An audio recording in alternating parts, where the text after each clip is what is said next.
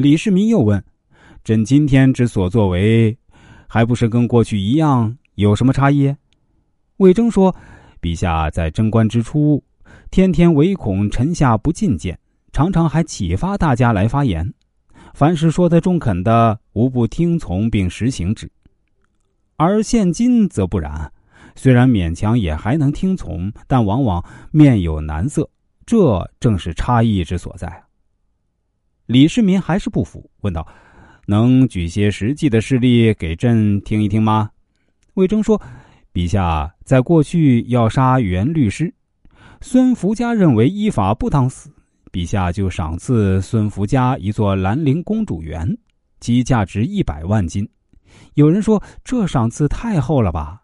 陛下回答说：‘朕即位以来还没有臣下来觐见过，这个头开得好，所以要厚赏。’”这不正是开导和提倡大家来觐见的表示吗？那次，司户柳雄妄斥随之资产，陛下想要杀他，结果采纳了代胄的谏言而没杀。这不正是陛下心中真的愿意纳谏，才痛快的听从的吗？近日啊，皇甫德为陛下修洛阳宫而上书觐见，陛下面有难色，不是很痛快的接受，只是因臣下也进了言。才算把那事作罢，这只能算是勉强听从啊。魏征把这三件事一摆，皇上心里就豁亮起来，一时又恢复了当年真心真意闻过的心情，于是对魏征说：“不是像卿这样，是做不到这一点的呀。人苦于自知啊，还望众卿多多及时提醒朕才是啊。”俗话说：“知人者智，知己者明。”要准确的评价自己，就非有自知之明不可。人是一种能自我认识和自我意识的实体，在与人相处的过程中，力求比较正确的认识自己与对待自己，千万不要夸耀自己。即使在受到别人夸奖赞扬时，也要冷静对待，不能得意忘形啊！只有这样，才能真正赢得人们的敬佩与好感。人在职场。也是贵有自知之明，明白自己想做什么，会做什么，长处是什么，短处是什么。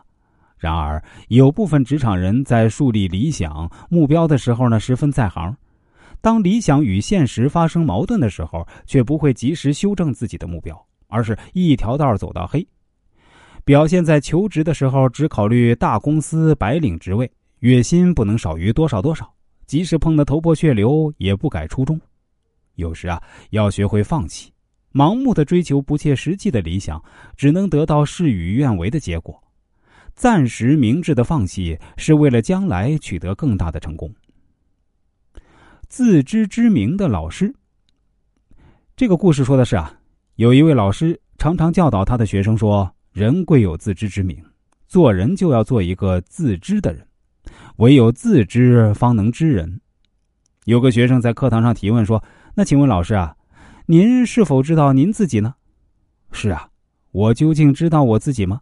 老师想，我回去以后啊，一定要好好观察、思考、了解一下我自己的个性、我自己的心灵。回到家里，老师拿来一面镜子，仔细观察自己的容貌、表情，然后再来分析自己的个性。首先，他看到自己亮闪闪的秃顶，哟，不错啊。莎士比亚就有一个亮闪闪的秃顶。他又看到自己的鹰钩鼻，嗯，英国大侦探福尔摩斯，世界级的聪明大师就会有一只漂亮的鹰钩鼻。